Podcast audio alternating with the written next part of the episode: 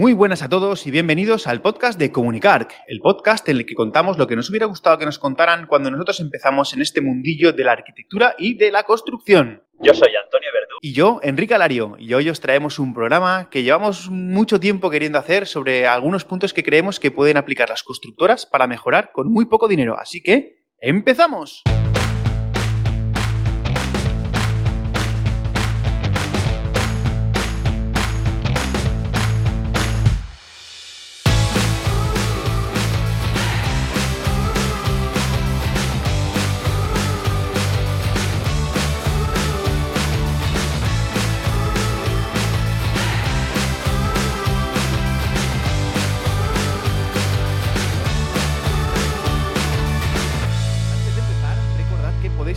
Tanto de las novedades de Comunicar, que si os suscribís a comunicar.com barra suscríbete. Muy buenas, Antonio, ¿qué tal? ¿Cómo estás? Pues mira, no sé si, bueno, tú sí que me lo escucharás, luego espero que no se escuche mucho, pero estoy de vuelta a Alicante, vengo de Madrid. Hoy sí que me pillas en itinerancia, eh, que hago honor a mi nombre y, y aprovechamos el minuto, vamos, aprovechamos un ratito para poder grabar el podcast de esta semana porque la verdad es que, que cada día nos queda menos tiempo para grabar, pero, pero siempre intentamos ¿no? buscar un huequecito para, para tener el podcast semanal, que es a, es a lo que nos hemos comprometido. ¿Y tú qué tal? Qué locura. Mira, mira, mira que te dije, mira que te dije que teníamos que hacerlo cada 15 días, ¿eh? Y tú, nada, ahí. Que no, que no. Ahora buscando Eres los huecos. Enrique de donde sea y lo hacemos, que lo, lo importante es hacer. Eso es, eso es, muy bien. Pero nada, esta semana ha sido una locura, no, no hemos encontrado ningún otro hueco, así que nada, volviendo de Madrid tenemos a Antonio. Ya intentaremos filtrar de alguna manera el ruido del coche y todo eso, porque es que está en el coche. Eh, vas con el manos Sí, sí, libres, sí. ¿no? Que quede claro. Sí, sí, voy con las manos libres hablando. Otra cosa que yo no sé si te pasará a ti, pero yo me pongo a hablar por teléfono y me despisto totalmente.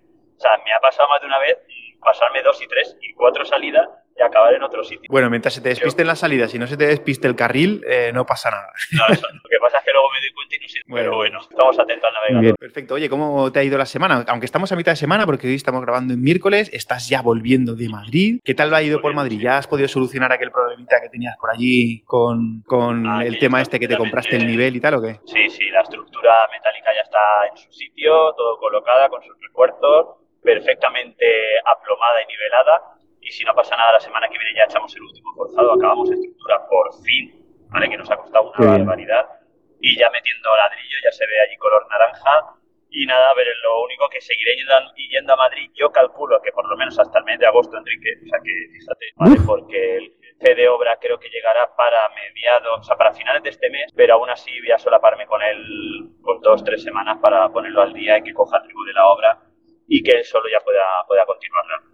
Así que nada, al final, eh, a ser un jefe de obra nuevo, ¿no? bueno, es uno de la empresa, pero eh, sí que el cliente pues quiere que, que, bueno, que, que, que le haga todo el paso, ¿no? Que le cuente un poco de, de qué ha ido la obra y todo lo, todo lo cómo está organizada la obra para que no se encuentre directamente ante el problema y, y no sepa ni por dónde tirar. Entonces al final el cliente siempre tiene razón, es el que nos paga y es el que manda, ¿no?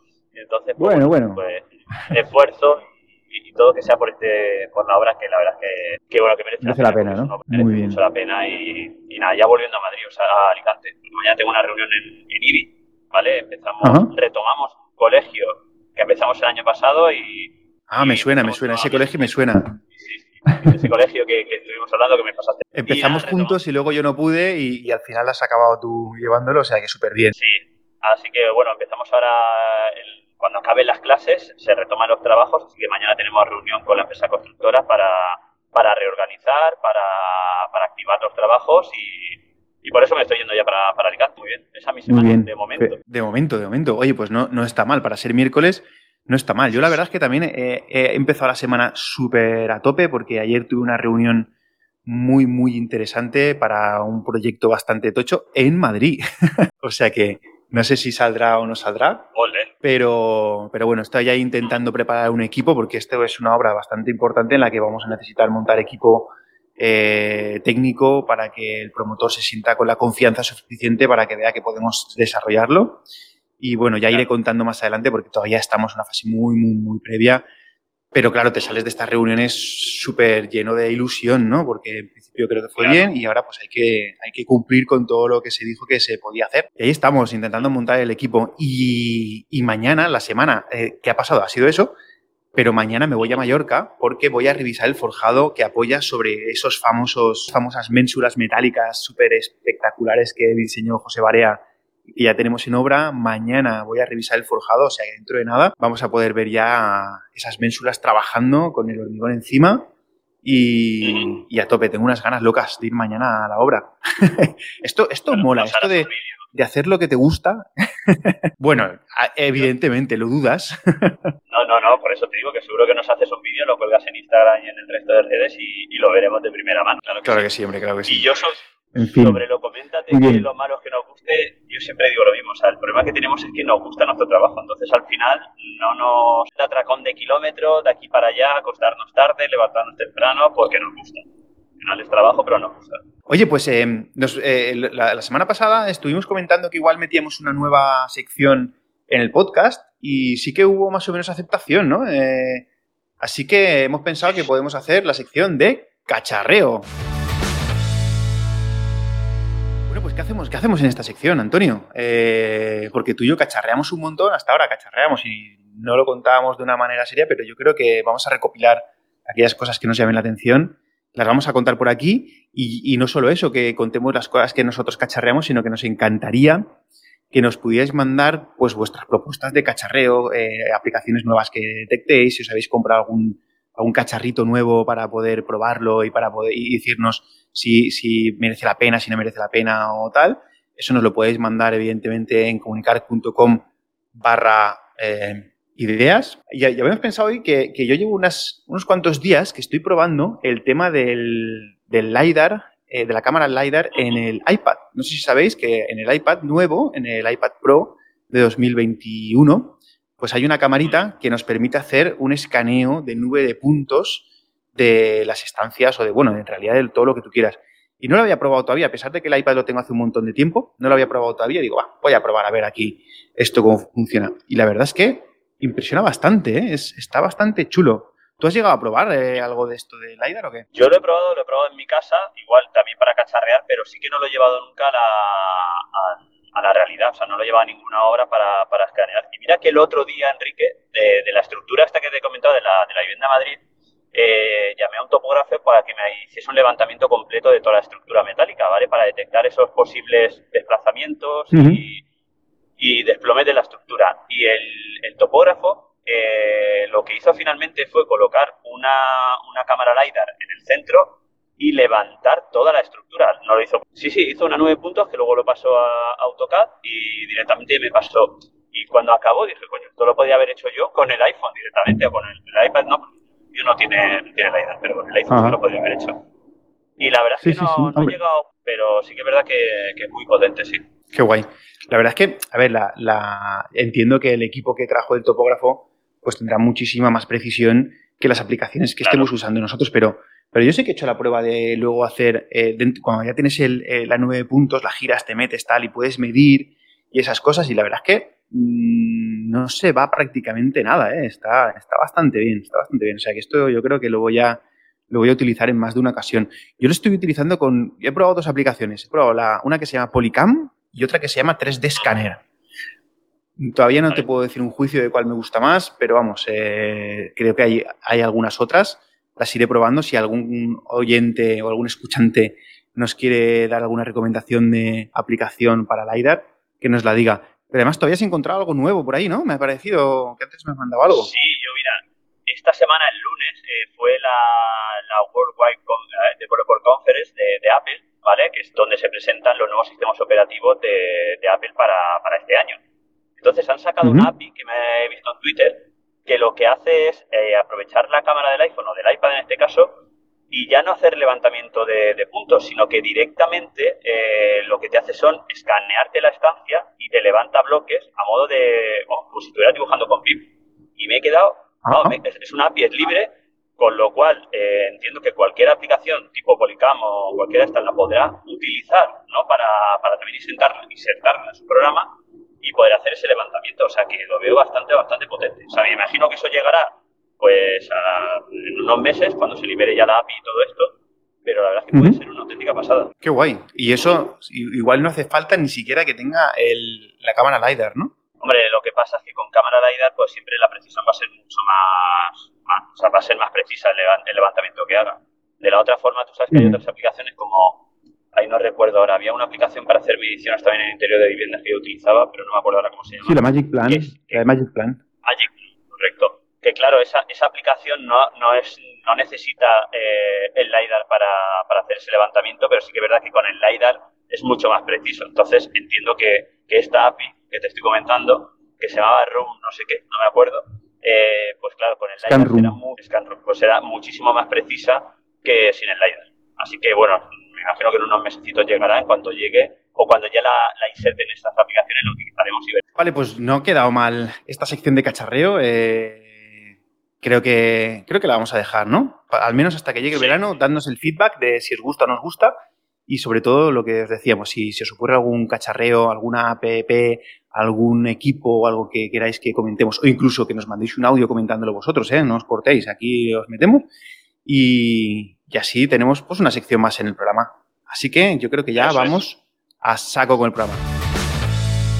Vale, pues ¿de qué hablamos hoy, Antonio? Porque hoy es un programa que, que llevamos bastante tiempo queriendo hacer, ¿no? Eh, tanto tú como yo hemos comentado estas cosas muchas veces y, cuántas veces seguro que vosotros también os ha pasado que habéis dicho, joder, ¿con qué poquito, costaría, qué, poquito costaría hacer las cosas mejor y, qué poquito, eh, qué, fácil sería eh, dar una mejor imagen y todo ese tipo de cosas a la hora de ser una, una empresa contratista, ¿no? Entonces, hemos decidido que nos vamos a meter en camisa de once varas porque seguro que alguno nos va a tirar de las, nos va a dar alguna colleja de todo lo que vayamos a decir y seguro que nos vamos a dejar cosas por decir que, vosotros nos podéis sugerir.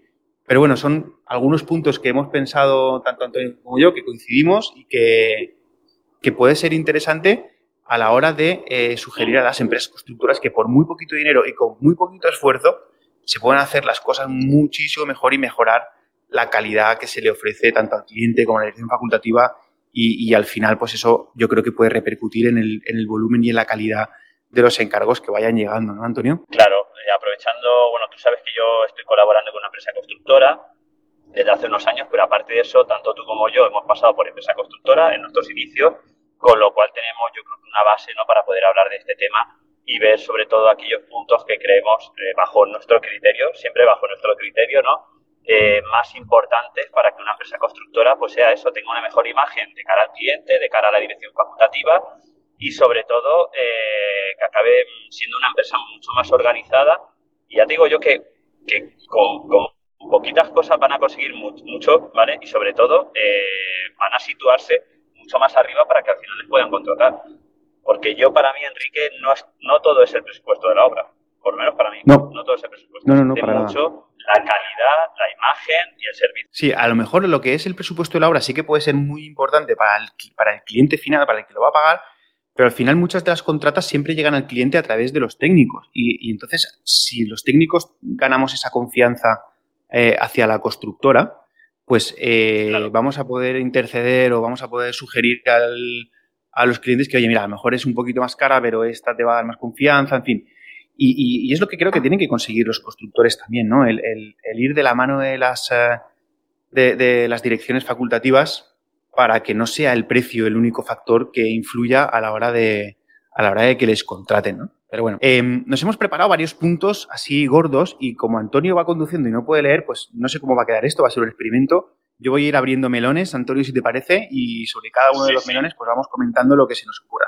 Yo creo que el primer melón que tenemos que abrir y que es seguramente lo primero que te llega eh, antes de que conozcas a la constructora es a la hora de, preparar los presupuestos, ¿no? La preparación y la entrega de esos presupuestos, que es lo, primero que sabes tú de una constructora normalmente, ¿no? Entonces, em, yo creo que lo primero que tienen que hacer los constructores a la hora de los presupuestos, y que parece mentira, pero en ocasiones lo echo de menos, es que conozcan sus propios costes, ¿no? no muchas veces tiran, hacen los presupuestos casi a ojo no, pero muy, de una manera muy subjetiva, sabiendo más o menos lo que les cuestan las cosas, y tal, pero realmente si los constructores tuvieran una metodología para medir sus tiempos, medir sus costes y esa metodología fuera una recopilación de datos que arrastraran a todas las obras según vayan presupuestando, creo que sería muy bueno para, poder preparar esos presupuestos en base a los costes y no en base a, pelearse por tener el precio más económico, ¿no? ¿A ti te ha, pasado que, alguna constructora te ha llegado y te ha pasado un presupuesto y dices, pero realmente tú sabes lo que te cuestan las cosas o, me estás aquí bajando a saco simplemente porque quieres entrar? Pues yo creo que sí, el problema, como tú comentas, es ese. O sea, pues, muchas veces, casi siempre, la entrada hacia, hacia la adjudicación de la obra es el precio. Entonces las constructoras eh, pues, intentan ir a, precios mínimos ¿no? para poderse adjudicar la obra, sin tener en cuenta cuáles son sus costes indirectos tan importantes para, para esa ejecución de la obra, o sea, tener claro qué personal van a meter en obra, qué medios van a emplear en esa obra, de qué forma, cuánto tiempo van a, o sea, cuánto tiempo planifican ellos que van a tardar en ejecutar esa obra, ¿vale? Porque al final el tiempo es dinero y no es solo tener claro, cuál va a ser el coste directo de, de las unidades que, tú, que vas a hacer o que vas a subcontratar, sino también, como te digo, de tener claro cuáles son los medios que vas a, a emplear para la ejecución de esa obra. Y sobre todo, Enrique, ¿cuál es tu mínimo? y decir, que aquí no puedo bajar. O por lo menos, si bajo, porque yo te digo, yo, yo soy jefe de estudios también en una empresa constructora. Entonces, si bajo, saber cuánto me estoy jugando. Y ya lo sé de partida, sé que me estoy jugando 10%. Ya salgo con una pérdida en 10%. Ya veremos dónde puedo, bueno, ya veremos tampoco. Tener claro cuál va a ser mi estrategia para poder darle la vuelta a la obra. Siempre y cuando pueda, o sea, me lo permita eh, la dirección de obra y el cliente, porque claro, a lo mejor tú tienes una estrategia, pero luego el cliente no acepta esa estrategia, que puede ser un cambio de marca, no de, no de calidad, ¿vale? sino de marca, y a lo mejor que en ese cambio de marca pues tú consigues a lo mejor darle la vuelta a la obra o, o empatarla o lo que sea. ¿Vale? Pero sí que, como tú dices, tener muy claro cuál es tu, cuáles son tus costes y cuál es tu estrategia a la hora de, ofertar esa obra, tenerlo muy claro. Sí, hombre, a veces podría ser que alguna contrata le interese estratégicamente coger una obra prácticamente a coste, pero para, para poder eh, optar a otras cosas o para ganar un cliente o no sé, pueden haber los casos, pero desde luego hay que, hay que tener claros los costes para poder hacer eso. Luego otro, otro punto que creo que es muy importante, que muchas veces mm, no, se, no se tiene en cuenta, es el de estudiar bien el proyecto, ¿no? Porque eh, yo me he encontrado con contratas que mm, les llega un proyecto y simplemente leen, pues hacer tabiques, hacer forjados, como siempre lo he hecho, hacer en, lucidos como siempre los he hecho, tal, no sé cuántos, y cuando es un proyecto así, un poquito más especial, que tiene coletillas las, las descripciones y que tiene muchas cosas, pues a veces vas y dices, oye, ¿por qué estás haciendo este, e, esto de esta manera? no, es que siempre lo he hecho así, ya, pero es que en el proyecto dice que se tiene que hacer de otra manera.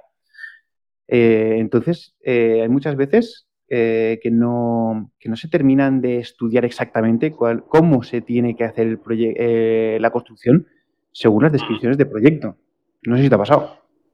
Pues sí, me ha pasado bastantes veces, porque al final eh, yo suelo repasar también esas mediciones cuando, cuando hago, cuando, bueno, cuando presentamos un proyecto y, y, claro, a la hora de construirla, pues siempre como tú dices, le metemos las coletillas, incluido esto, incluido aquello, ¿vale? Para que no se olvide nada por ejemplo, como has dicho tú antes, un elucido de, yeso. Yo en la vivienda que estamos haciendo, estas de, de alto standing, Enrique, esta gente no, estos clientes no quieren, no quieren pladur, no quieren absolutamente nada, quieren ladrillo, Pero ese ladrillo tiene que quedar como un espejo, ¿vale? De, de. Claro. Entonces, el amastreado que hacemos es un amastreado de yeso, en este caso son con maestras a un metro y luego con, con, con una enmasía de todas las paredes antes de pintarlo, o sea, que lleva varias capas, que o te lees bien la partida, tú le das yeso a buena vista, como se ha hecho todo. O te la, comes.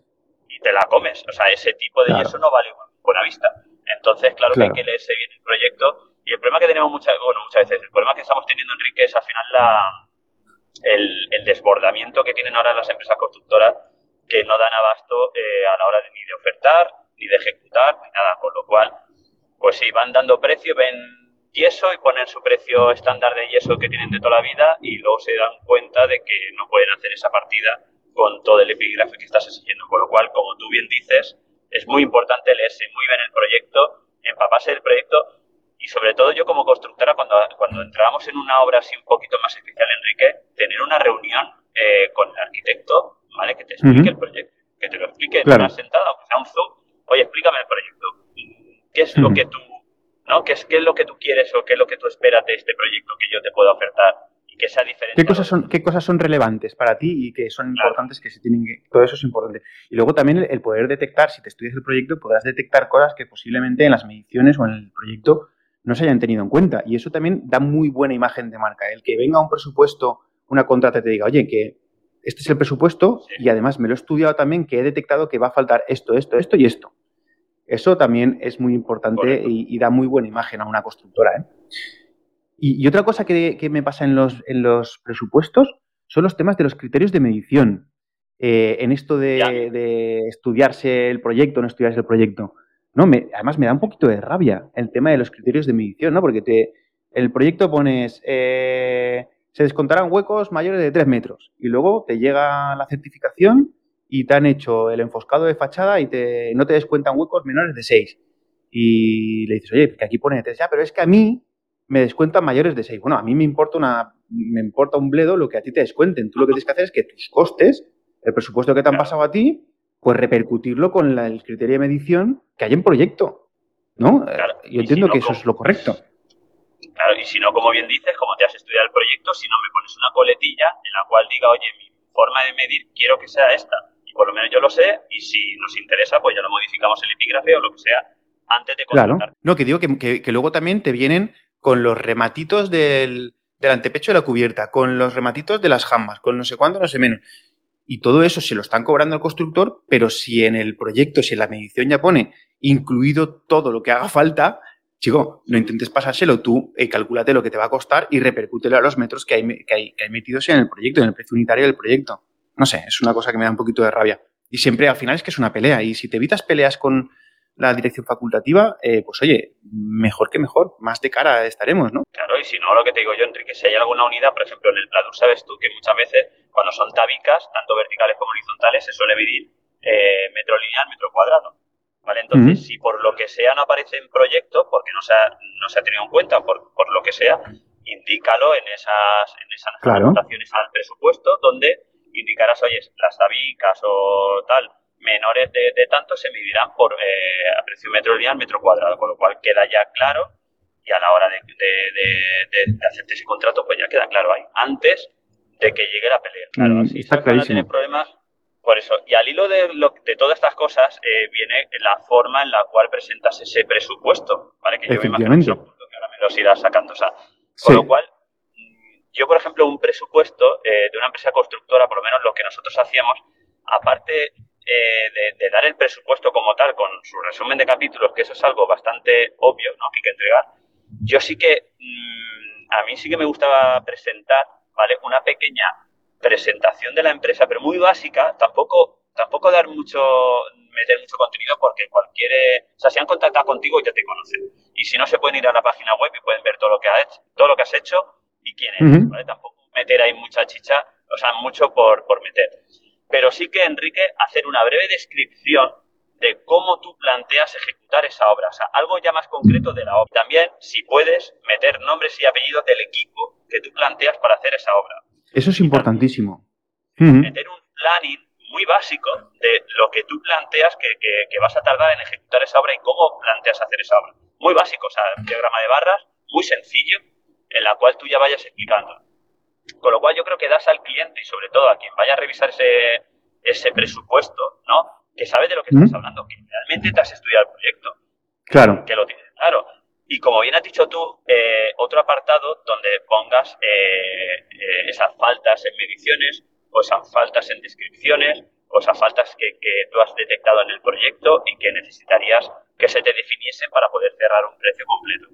¿Vale? Yo creo que eso es súper importante, o sea, dar un, eh, dar un presupuesto muy bien estudiado eh, de todas estas cosas. eso, eso ya es tan buena imagen que a lo mejor si estás compitiendo con 4 o 5, igual ya te quitas dos solo por la buena imagen de decir, este se lo ha estudiado. Igual ya te quitas dos de medio solo por eso. Y yo te digo, Enrique, a lo mejor eh, los constructores que nos estén escuchando dirán, hombre, pero eso lleva muchísimo trabajo, nosotros en ah, el estudio nos entra a lo mejor 4 o 5 estudios cada semana, con lo cual es imposible. Yo digo, yo como jefe de estudios, Enrique, nosotros entrábamos muchísimos estudios a la semana, sacábamos más de 15 estudios a la semana. Si te centras en tres o cuatro cosas, al final los, los proyectos siempre cogían de lo mismo.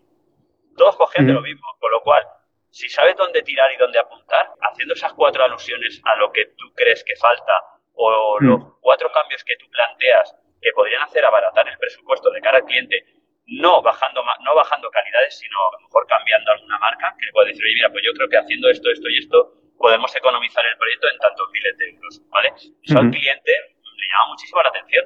Porque Porque este tío se ha leído y yo quiero que me salga más barato.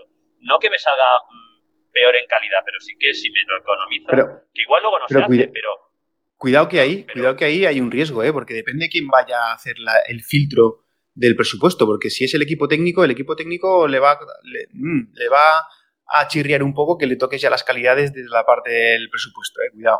ya, sí, también depende, sí, depende de quién claro. va a si va al equipo técnico, al arquitecto, por ejemplo, que a lo mejor sí que claro. colocado una marca, porque esa es la que, que, te puede decir, si, si yo he estado aquí buscando las marcas, he estado buscando los modelos, ¿para qué me viene este a tirar por tierra mi trabajo? ¿no? Ahí, hay, ahí hay que tener un poquito de cuidado. Pero bueno, sí que es verdad que hay veces que, que, se puede economizar en la parte del proyecto. Y lo que tiene mucho miedo muchas veces es que Claro, si mete las cosas que no están incluidas dentro de las partidas del proyecto, va a ser más caro que la competencia porque está metiendo más cosas. Entonces, bueno, no pasa nada. Tú eh, lo que tienes que hacer es meter lo que está en proyecto para tener la misma valoración que los demás y en un anexo, pues meter lo que ya sabes que se va a hacer. Pero eso hay que tenerlo en cuenta. Y luego, sobre todo, muy importante, aparte de eso que estabas comentando tú, de, de la presentación y el plan y todo eso, la organización del presupuesto, organizadito por capítulos, por partidas, con su resumen, en una presentación aseada, en un formato aseado. Eh, yo creo que eso también vende mucho. Eh, incluso yo apostaría por hacer una pequeñísima inversión en algún maquetador o alguna persona que haga una, una maquetación de, de, documentos que vale tres céntimos y lo presentas con tu papelito, con tu carpeta o lo mandas por correo electrónico pero con algo más currado.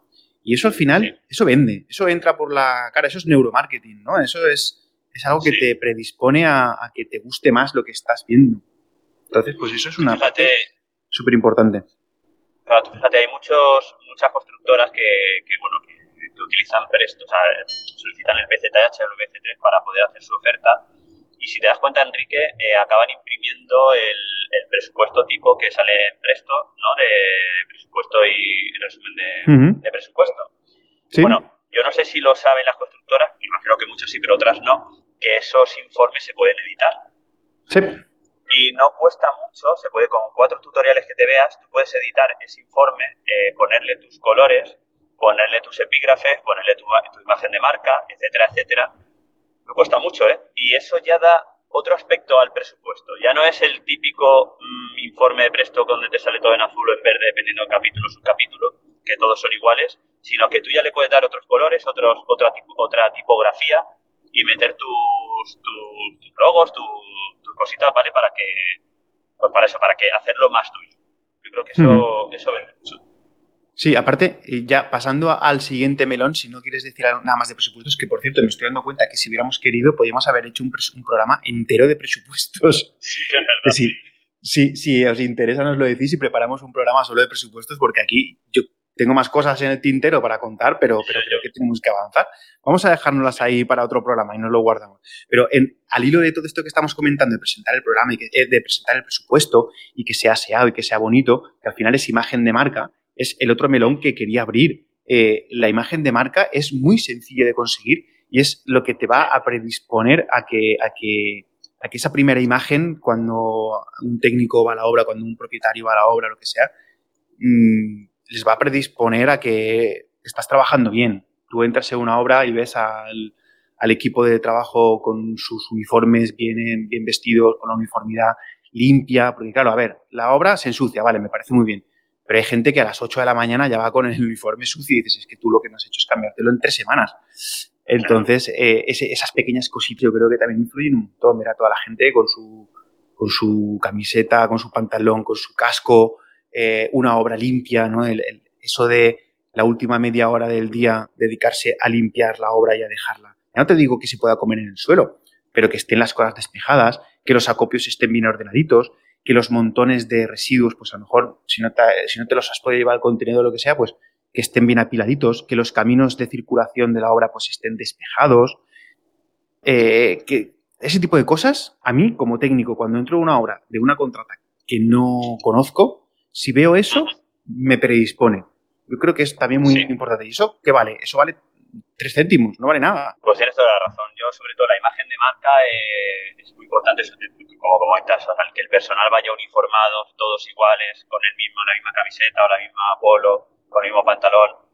Eh, que la empresa no solamente dé una camiseta, ¿no? Que dé cuatro o cinco, las que sean necesarias para que la gente vaya limpia, porque al final no vale tanto la, ropa y hace mucho eh, ver a todo el, todo el personal uniformado y, y bien vestido. Tú fíjate, yo con la empresa que estamos colaborando, yo desde hace ya un año y pico hicimos el cambio de la imagen de marca y yo hice una cosa que, te voy a contar y es que eh, desde hace unos años, bueno, yo cuando empecé a trabajar, Enrique, el casco blanco estaba eh, solamente destinado al personal técnico ¿no? de, la obra, lo que era arquitecto, arquitecto técnico y jefe de obra, ¿vale? El resto del personal, peonaje, albañilería y tal, iban... Y tenían sus códigos de color.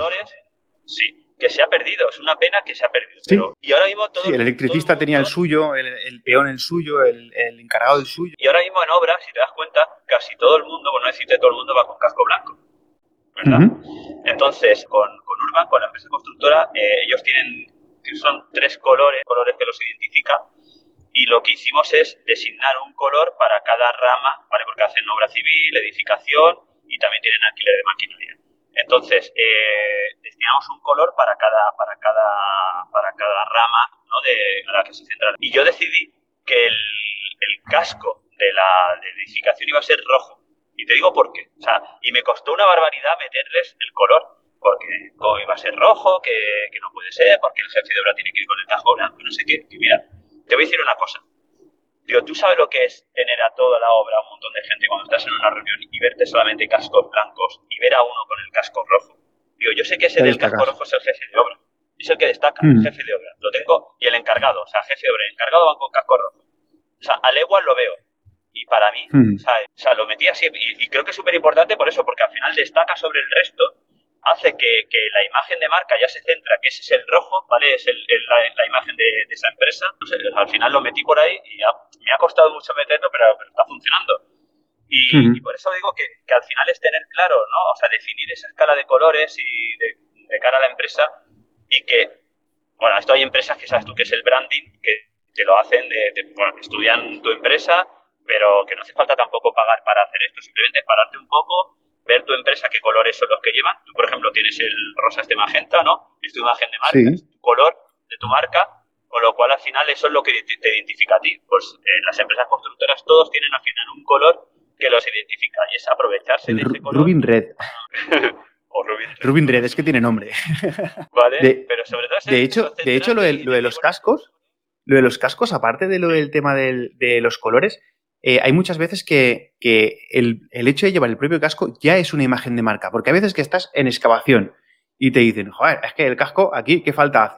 Evidentemente, para prevención de riesgos no hace ninguna falta. Lo normal es que lo hayan puesto en su plan de seguridad, entonces si está en el plan, yo se lo tengo que exigir, porque son ellos los que lo han dicho, pero solo el hecho de llevar el casco es que es como si fuera parte del uniforme. Eso, eso ya dice también bastante de la, de la, de la empresa, creo yo como, como imagen de marca. ¿eh? Sí, bueno, muchas empresas, si te das cuenta, ahora lo único que ponen es un chaleco. Oye, le pongo el chaleco. O el chaleco. Ya, está. Hmm. ya, pero eh, fíjate, yo prefiero que vengan con su camiseta o su polo y luego si quieres el chaleco, si estás en movimiento de tierra, son estructura, etcétera. ¿Por qué? Porque hmm. al final, debajo del chaleco, cada uno lleva una cosa y no queda bien. No, yo llámame tiquismiquis, pero yo prefiero darle a todo el mundo, pues eso, su polo o su camisa y que, eh, por ejemplo, el peonaje vaya con camiseta de algodón, a lo mejor el encargado lleva un polo, ¿vale? Un polo más arreglado, eh, yo que se lo diferencia del resto también, luego aparte su ropa de, de invierno, ¿vale? Con sus chaquetones, no se da, da una imagen de marca que al final es una pequeña inversión y, yo creo que, merece la pena hacerlo, ¿vale? Y bueno, y si no se puede, no pasa nada, somos una empresa pequeñita, camisetas y polos, yo creo que todos podemos hacerlo que poca, que poca cosa, porque al final, Seguro estamos hablando, son empresas pequeñas, estamos hablando que tendrá 10 operarios con soy poco más. Entonces 10 operarios, una camiseta Sí, sí, estamos... no es una gran inversión. Estamos, estamos hablando, todo esto que estamos comentando en el programa de hoy es para empresas pequeñitas. Evidentemente, las empresas grandes ya tienen sus departamentos y tienen muchas más cosas. Estamos hablando para empresas pequeñitas que son, que, que, normalmente eh, solo haciendo estas poquitas cosas, lo que decíamos antes, ya te has quitado de en medio la mitad de la competencia, ya es peor que tú, solo haciendo estas cuatro chorradas que estamos comentando. Pues oye, si, solo con eso ya te quitas la mitad de la competencia, pues, pues evidentemente ya es una buena, ya es un buen paso. Y, estamos hablando todo el rato de los, de los cascos y el siguiente melón a abrir sería el tema de la prevención de riesgos en obra. Ya no solo por la obligación de tener que cumplir con lo de con la prevención de riesgos para evitar los accidentes y todo eso, sino que también da, da buena imagen, ya no solo los cascos, sino que yo, técnico, coordinador de seguridad normalmente, entro en la obra, la obra limpia, con los caminos señalizados, con las señalizaciones en las zonas donde tenemos riesgos, con los trabajadores con sus chalecos si hace falta porque hay maquinaria, con las rampitas para acceder a la tal con sus barandillitas, eh, con previsión de, líneas de, de, vida, en fin, muchas cositas que realmente no son mucho, que se están pagando, porque tú cuando pasas un presupuesto hay una partida y un capítulo siempre que es de prevención de riesgos y que normalmente yo, ha habido obras que me he ido de la obra y digo, ¿qué narices están cobrando estos en el capítulo de prevención de riesgos? ¿No? Es, entonces, pues... Muchas empresas consideran ese capítulo como parte del presupuesto, Enrique. Sí. Y no lo consideran como lo que es. Eso es lo que pasa. Sí, pero si lo hicieran, ya te digo, si lo hicieran, a los técnicos nos conquistan, ¿eh? Con esa chorrada de poner cuatro plásticos, eh, poner, te vas a la ferretería y con 25 euros eh, tienes señales para llenar toda la obra de, señales por todas partes. Y es que eso da espectacular. Claro, ¿no? Y además, te digo, o sea, nada más llegar a, la, caseta de obra o el punto de encuentro donde tengas, donde tengas eso, eh, la señalética de punto de encuentro, donde tengas los teléfonos de interés, donde tengas el, cartelito del centro asistencial más cercano, eh, donde tengas, ¿dónde está el botiquín? ¿Dónde está el... ahí no, no sé el nombre. los extintores, ¿dónde está? Yo fíjate, la obra que estamos, fíjate el cambio de encargado, hubo un cambio de encargado, Enrique, y es el encargado último que entró, pero la, obra tenía sus extintores en la caseta del encargado, tenía el extintor y estaba señalizado, pero este decidió, unilateralmente, me pareció súper bien, eh, distribuir cuatro extintores por toda la obra. Por es lo, que es lo que toca. Unos armarios de madera, sí, sí, pero los ha hecho él, unos armarios de madera y ya se ha señalizado con su extintor en cuatro o cinco puntos, cuatro, creo que son cuatro, cuatro puntos distribuidos por toda la obra. ¿Vale?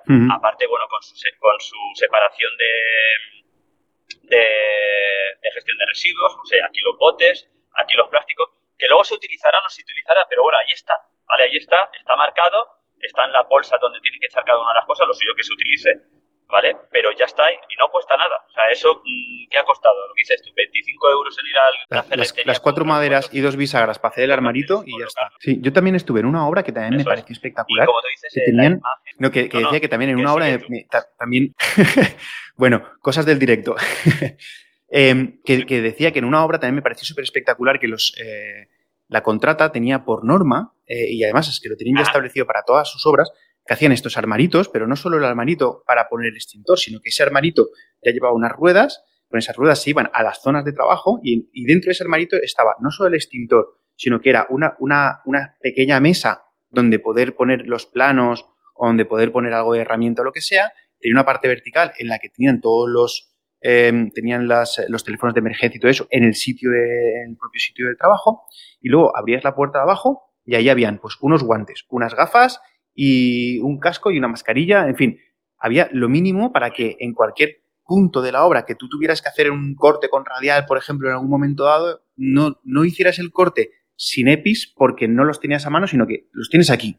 Entonces, eh, me pareció espectacular. Y ese, ese carrito les habría costado, que les habría costado 200 euros como mucho y te sirve para un montón de obras. Y además, ya te digo, eso yo cuando lo vi dije, hostia, chapó, chapó, porque esto me parece espectacular y, es algo súper sencillo de implementar y muy económico. Así que si le sirve la idea a alguien, pues, pues que la implemente.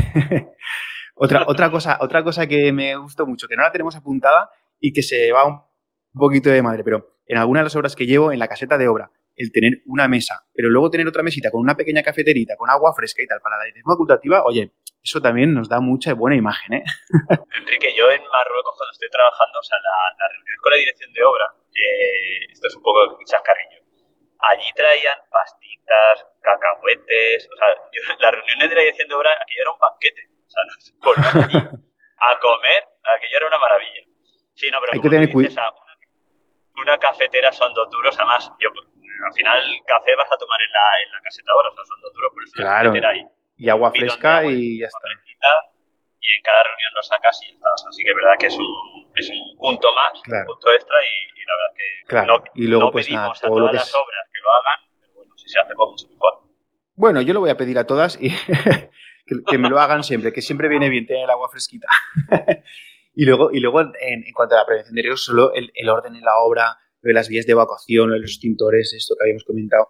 La, planificación previa eso, a mí me dice mucho también de una empresa que, es seria, ¿no? El, hecho de que si yo sé que mañana voy a hacer un trabajo que voy a tener que estar eh, haciendo algo en un techo y ese techo en, esta, en, un forjado y, y, ese forjado en esta vivienda en particular resulta que es doble altura o la tengo a cuatro metros o algo, yo sé que mañana voy a hacer eso, tengo que anotarme que cuando vaya a salir de los almacenes para ir a la obra me tengo que coger una, un andamio un poquito más alto o, tengo que cogerme cualquier medio auxiliar o una herramienta específica, todo ese tipo de cosas que, se tienen que prever, ¿no? saber qué voy a hacer mañana, qué voy a hacer la semana que viene para poder tener a mano todos los, los medios auxiliares que hagan falta, porque si no, ¿qué pasa? ¿Cuántas veces te ha pasado que están subidos? En el último peldaño de la escalera mierdosa de madera que tienen allí en la obra, y en el último peldaño le oye, tío, ahí no puedes estar, macho, ¿no ves que te vas a matar? Hostia, es que si no, no hay manera de llegar. Ya, pues es que si ayer hubieras pensado que hoy ibas a hacer este trabajo, te habrías traído una escalera más grande o te habrías traído un andamio, que es lo suyo, no una escalera. Entonces eso también dice, dice mucho. Y tampoco cuesta dinero, es solo pensar con antelación. O sea que... Claro, pero ahí es otro melón que podríamos hablar otro día, que es la planificación en obra y son esas reuniones que hay que tener con tu encargado, ¿no? Y con las diferentes empresas, las diferentes contratas para organizar bien los trabajos de un día para otro o de una semana para otra y tener claro lo que hay que hacer. Y sobre todo pasearse por la obra, Enrique. Yo que me paseo mucho por obra y estoy con, con la empresa constructora hasta que te comento, eh, detecto últimamente que, no quiero hablar más, pero es que lo veo, que no se tienen reuniones con las diferentes contratas, no se planifican bien los trabajos no, no, no hay comunicación en obra. El jefe de obra, ah, desgraciadamente, se ha convertido en un gestor administrativo de la obra y no sale a la obra lo que debería de salir para ver lo que se tiene que hacer y lo que, y lo que hay que, organizar para el siguiente día o la siguiente semana. Y eso es otro melón que podemos abrir otro día, lo que es eso, la planificación de obras, pero de cara a una empresa constructora, que yo creo que es súper importante. Sí, sí, eso, eso de hecho eh, hay, hay, algún programa que lo tenemos previsto y algún entrevistado que traeremos que nos hablará pues, sobre sistemas de planificación, sobre las Planner System, sobre cómo organizar bien la hora, todo ese tipo de cosas lo hablaremos, pero también a efectos de lo que estamos hablando hoy, de mejoras en la empresa constructora con muy poco de dinero y con imagen, o sea, y de imagen, pues también el tener en la caseta pues un, una planificación a largo plazo, pero luego acotada a, a, dos semanas vista, por ejemplo. Pues eso también da muy buena imagen y entonces tú sabes a corto plazo qué es lo que vas a hacer, qué medios auxiliares vas a necesitar, qué contratas vas a tener que tener, eh, qué dudas te van a surgir dentro de una semana y media o dos semanas para que en, las, en la visita de hoy la dirección facultativa te lo pueda resolver y entonces no tener un problema y llamarle a última hora, oye, es que mañana voy a hacer este trabajo, hostia, y hace dos semanas o hace una semana no lo sabías o qué. ¿Sabes? Ese tipo de cosas yo creo que también, también está, es importante. Y no hablo solo de un Gantt, ¿eh? porque ahí, hoy en día hay muchas maneras de organizar una, una obra con un Gantt, con, con diagramas de, con, con barras de balance, diagramas de balance, con las Planner System, con las etiquetitas, que parece que es una chorrada, pero, pero el tener esos posits en, en la obra e ir moviéndolos y, ir viendo quién lo hace, quién no lo hace, que el propio contratista, subcontratista, se meta a decir, pues mira, yo voy a tardar esto y yo me tengo que coordinar con este otro, todo eso, también hace un montón, ¿eh? Y sobre todo que está actualizada la, planificación, porque ¿cuántas veces te has encontrado, Antonio, que vas a la obra y tienes el Gantt del, del primer día que parece un cuadro allí en la caseta de obra para decorar y después este GAN ya no sirve para nada. Ya, ya, pero es que ya, ya no lo he vuelto a tocar. Hostia, pues si no lo tocas, ¿para qué coño haces un Gantt? O para qué haces una planificación el primer día de la obra. O la actualizas o has hecho el memo. Has hecho un trabajo en balde solo para decir que, has hecho un Gantt. Es que... Yo el Gantt entre tú y yo, Enrique, solamente vale para contentar a las direcciones de obra. Y somos direcciones de obra. o sea, sí. No, no le veo sí, es un vistazo general. sí, es muy fácil con la barra decir lo que quieres decir entonces yo casi, vale, me vale un GAN a modo general para tener una visión global de la obra, pero como tú dices, lo importante es desglosar luego ese GAN y hacer planificaciones semanales, mensuales, ¿no? Que realmente a corto plazo. que yo pueda, a corto plazo. Porque es que un GAN se lo... No, vale, no he llegado aquí, pero no te preocupes que ahora te hago otro, que ya verás cómo llego. Reduce la barra otra para atrás y al final si te das cuenta todas las barras acaban a, a, ¿no? a copiadas al final del, de los tres o cuatro últimos meses, estás ahí pelotonadas y dice, vamos, esto no se lo creen nadie, esto es imposible. Pero bueno, pues digo que... Que sí, hay no, que pero haremos, se hace. haremos, haremos un programa, si, si la gente nos lo pide, sobre todo, de, de traernos alguna, algún experto en temas de planificación y que nos haga una visión general de otras maneras de planificación que hay en obras, porque es súper importante y también da muy buena imagen. Y no solo la imagen que da el que yo, como dirección facultativa, vaya y lo vea, sino porque al final te da la buena imagen de terminar en plazos o de cumplir plazos o de, de, de tener la, la, certeza de en qué punto estás, cuánto te falta, qué, qué necesitas de la dirección de obra, de la, de, la, de la propiedad, incluso, porque a veces que la propiedad también la tienes que implicar dentro de la planificación porque te tiene que elegir un suelo te tiene que elegir cualquier cosa y le tienes que decir, mira, este es el último día que puedes elegir o necesito esto, necesito aquello y eso solo lo vas a saber si sabes en qué momento estás y qué necesitas a medio plazo. No hay otra. Totalmente de acuerdo. ¿Y qué más cositas tenemos? Pues a ver, yo otra cosa, otra cosa que creo que es súper sencilla de hacer, muy económica, bueno, muy económica no, totalmente económica porque es gratis y que da muy buena imagen, es tratar el tema de las certificaciones, ¿no? que al final es los dineros de la obra, que muchas veces son la fuente de los problemas eh, entre dirección facultativa, cliente y contrata, en fin. Eh, es muy importante el, hacer certificaciones serias. ¿Y cómo se hacen certificaciones serias? Pues bueno, eh, primero que nada, yendo contra el presupuesto que, que, tú tienes aprobado, contra las mismas partidas, con los mismos precios unitarios, no inventarte luego precios unitarios. Evidentemente, en las obras siempre surgen cosas, pero la historia es que cuando surjan cosas, pues sacar un precio contradictorio, ese precio contradictorio se negocia con la dirección facultativa, eh, con precios asequibles, con precios que sean asimilables a los precios que ya se han pasado, que ya se han pasado eh, en el presupuesto inicial como unitarios y, precios que sean razonables, que se acepten y una vez aceptados, pues ya se pueden pasar a certificación. Y de esa manera no van a haber problemas eh, a la hora de certificar. Las certificaciones que lleguen en un plazo eh, normalmente a, a, principio o a final de mes, pero a mí que me llegue una certificación el día 15 me rompe completamente, porque claro, yo me dejo reservados unos espacios para, para revisar certificaciones a, a, final de entre final y principio de mes, que es cuando me suelen llegar, y claro, el orden en, que me llegan también me influye. El hecho de que estén organizaditas, que tengas tu columna, que, hay veces que me llegan certificaciones que me tengo que abrir cuatro archivos para poder revisarla, ¿no? Un archivo con el presupuesto, otro archivo con los contradictorios, otro archivo con la certificación anterior, con la de origen. Dices, tío, hazme aquí cuatro columnitas, me pones en una columna el presupuesto inicial, otra columna eh, certificación origen, otra columna eh, certificación actual y otra columna el porcentaje certificado, por ejemplo. El, claro, y con eso en un vistazo yo te lo reviso y no me encabrono cada vez que me llega una certificación tuya, porque si ya la sé que la pillo encabronado, pues a lo mejor no estaré tan predispuesto, la, la, la miraré con otros ojos, ¿no? Creo yo. No sé a ti que... que, claro, que... No, y, y, te iba a decir, no hace falta tampoco tener ningún programa especial ni nada, o sea, con una tabla de Excel bien organizadita y, con, y bien aseada sí. con tu logo, colorines y tal, se puede presentar a la dirección de obras, como dice Enrique, o sea, tu presupuesto, con tu medición origen y tu medición del mes, ¿vale? Ese porcentaje. Eh, nosotros como dirección de obra y, y también al, como tenemos que dar explicación al cliente, siempre y cuando esa medición a priori, ¿vale? Hablo a priori, esa medición no sobrepase lo previsto en el contrato, pues no vamos a entrar tanto en, en, en, el desglose de la medición. Eso sí, como dirección de obra, en el momento que creamos, pues, que sepamos que vamos a sobrepasar esa medición o sepamos que se ha hecho mucho menos, pues sí que vamos a solicitar un desglose de medición, claro. ¿vale? Para poder justificar esa medición, siempre y cuando vayamos a medición abierta, ¿vale? Otra cosa, que vayamos uh -huh. a medición cerrada, precio único, precio cerrado, con lo cual iremos a porcentaje y ya está. Iremos controlando el porcentaje con la obra ejecutada y siempre y cuando esté dentro de un orden, pues tampoco vamos a, a decir, oye, hay un 5% menos. Pues no creo que se, estemos en ese plan. Y como bien sí. dices tú, al final crear un capítulo aparte con esos precios complementarios que se tienen que haber discutido. Hablo de discutir como negociar con la dirección de obra, ¿vale? Para uh -huh. darle el ok con la dirección de obra y con el visto bueno del cliente. Muy importante, el otro día tuvimos, acuérdate Enrique, un comentario ¿Sí? de un compañero que nos comentaba sobre algo parecido, de oye, que había tenido una dirección de obras que le había dado el ok a un precio, pero que luego el cliente no estaba de acuerdo.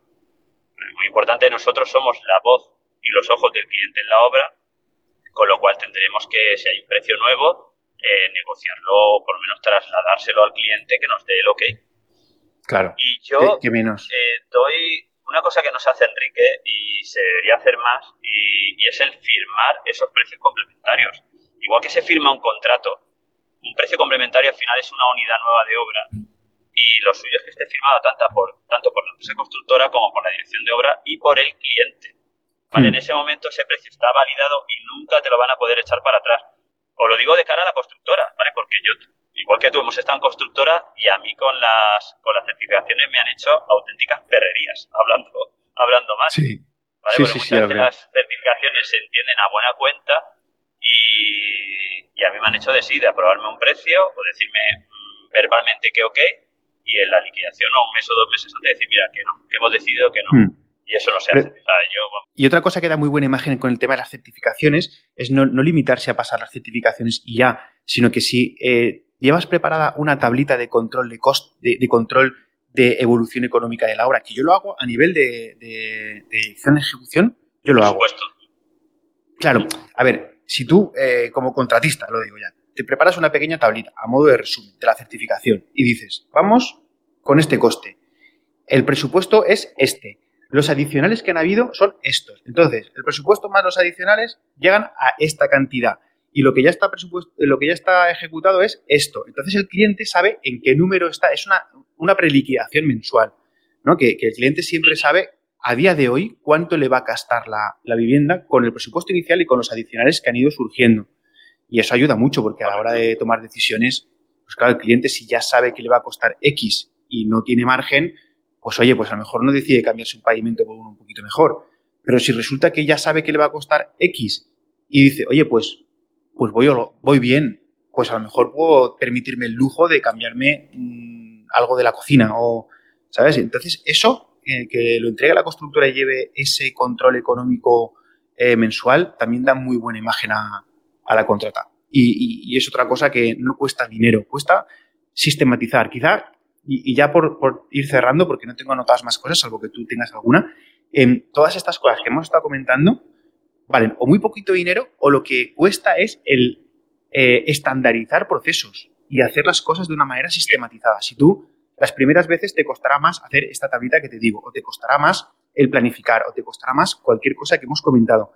Pero si la interiorizas, te haces el esfuerzo de hacerla y de sistematizarla para tu empresa, luego te va a salir solo y como te digo, mmm, prácticamente solo con esas poquitas cositas. Yo, una empresa que no conozco de nada frente a otra que tampoco conozco de nada, con estas cuatro chorradas, vamos, te quitas de delante a, tu competencia de una manera muy fácil y harás que la dirección facultativa y los clientes, pero sobre todo las dirección facultativas, que son los que somos los que hacemos más casas, el cliente al final solo se hace una, pues eh, acabamos diciendo, oye, pues no me importaría trabajar con esta empresa, que da gusto, que van aseados, que tienen la obra limpia y que me presentan las certificaciones de una manera aseada. Pues la prefiero frente a otro que no lo hace. ¿Y eso qué cuesta? De verdad, plantearos a ver qué cuesta. Claro, al final, Enrique, fíjate que casi todo se engloba en la imagen de marca, porque desde el presupuesto, a la forma de presentar el presupuesto, a la forma de estar en obra y, bueno, la seguridad y salud, mm, también de llevarla y, de, y luego eh, hacer las certificaciones. Estamos hablando de la imagen de marca de la empresa, ¿no? Es la imagen global que da la empresa hacia su cliente y hacia, hacia la dirección de obra y que realmente, como tú bien dices, es solamente eh, conlleva pararse un momento, pensar cómo quieres dar, o sea, qué imagen quieres dar de tu empresa, ¿vale? Y, y, ya está, y organizarte para darla. Y ya te digo yo que una vez que hagas eso, eh, pondrás tu listón y, en, un, en, un, en un sitio y decir, oye, yo quiero ser esta empresa constructora, yo no quiero ser cualquier empresa constructora, quiero ser esta empresa constructora. Y yo a lo mejor de media puesto un 10, un 15% más que el resto de constructora, pero es porque yo quiero estar aquí y yo valgo esto. Igual que los honorarios de los técnicos, que nosotros lo hemos hablado muchas veces de, esto, ¿vale? Yo estoy aquí por esto, por esto, por esto y por esto. Y, ese es mi lugar donde quiero estar. tener muy claro, dónde quiero estar o dónde quiero llegar. Efectivamente. No, pero aparte, eh, ya no solo el competir con el precio, pero es que a igualdad de precio te van a, te van a coger antes eh, si sabes que si, te encuentras con un buen presupuesto bien aseadito o si ya te he visto yo antes en otra obra y te he visto que vas aseado con tus casquitos y con tu, con tu uniforme, que, son dos chorradas, ¿eh? Y, básicamente el programa de hoy iba de eso, de concienciar, de dirigirnos a las contratas, que tocamos muchas contratas, conocemos muchas contratas y de verdad que estas cositas hacen un montón, creednos, de verdad, ¿eh? Así que, que no sé, ¿tú quieres comentar alguna otra cosa? No, sobre todo, pues a ver si recibimos un poco de feedback que no solamente sea de técnicos, ¿no? De, direcciones de obra, sino que, o de esos jefes de obra, o de directores de, empresas constructoras, o gerentes, ¿no? Que a ver si nos pueden dejar feedback de, este programa y y que también nos digan cómo ven ellos eh, esa relación con las direcciones de obra o con el resto de intervinientes de la obra y en, qué creen que podemos a lo mejor nosotros también ayudarles, ¿no? O, qué es lo que están haciendo ellos para situarse ahí donde digo yo que tienen que estar, ¿no? O sea, con lo cual yo creo que es que, como os habla al principio, en comunicar.com barra eh, ideas, ¿no? Que nos vayan dejando ideas de, cosas que, eso, que pueden mejorar o que, o que, que, pueden hacer para, para su propia empresa constructora. O, que nos peguen una colleja y digan, mira, a ver, ¿qué estáis diciendo? ¿Vosotros creéis que esto es tan fácil? Yo, yo, estoy seguro que sí, pero a lo mejor, oye, pues alguien dice, no, es que esto que tú dices no es tan sencillo, por esto, por esto y por esto. Oye, pues perfecto. Yo digo que sí porque estoy muy cerca de una empresa constructora y Enrique, como tú bien has dicho, lo único que hace falta es sentarse, sistematizar y interiorizar, hacer esos protocolos ¿no? de, cómo hacer las cosas y hacerlas, mm. y ya está, implantarlas. Implantarlas y que todo el personal de, de la empresa lo haga. Efectivamente. Pues nada, pues ya cerramos. Eh, esperamos que os haya gustado el programa, este nuevo formato eh, en itinerancia de verdad, porque Antonio lo tenemos en el coche. Así que bueno, si te ha gustado, no olvides de ir a, tu podcatcher preferido, valorar el podcast con cinco estrellitas, es en Apple Podcast, o con corazoncitos, o con flechitas, o con manos. Si nos pones un comentario en alguno de los podcasts, pues ya sería la bomba porque eso nos ayudará a que el podcast se posicione y que muchos más compañeros nos puedan descubrir. Recordad también que eh, estamos preparando el último programa de la temporada, que será el último lunes del mes, en el que en principio queremos hacer un programa de preguntas y respuestas. Envíanos tus preguntas a comunicar.com barra preguntas y, las sacaremos por antena. Y además, pues bueno, pues contaremos eh, seguramente cuáles son nuestros planes para después del verano. Así que ese programa no os lo podéis perder. Bueno, ninguno os lo podéis perder. Así que nada, Antonio, lo dicho, muchas gracias por estar ahí. Si queréis que hablemos de algo en el podcast o que tratemos con alguien en el podcast o lo que sea, nos dejáis un mensaje en comunicar.com barra ideas. Y Antonio, ¿ya está? ¿Algo más? Ya está. Nada, gracias por acompañarme en el viaje y nos oímos la semana que viene. Hasta luego. Te hemos, acompañado una horita de, viaje, ya se te, se te ha hecho más ameno. Ahora sí, hasta la semana que viene. Gracias. Adiós.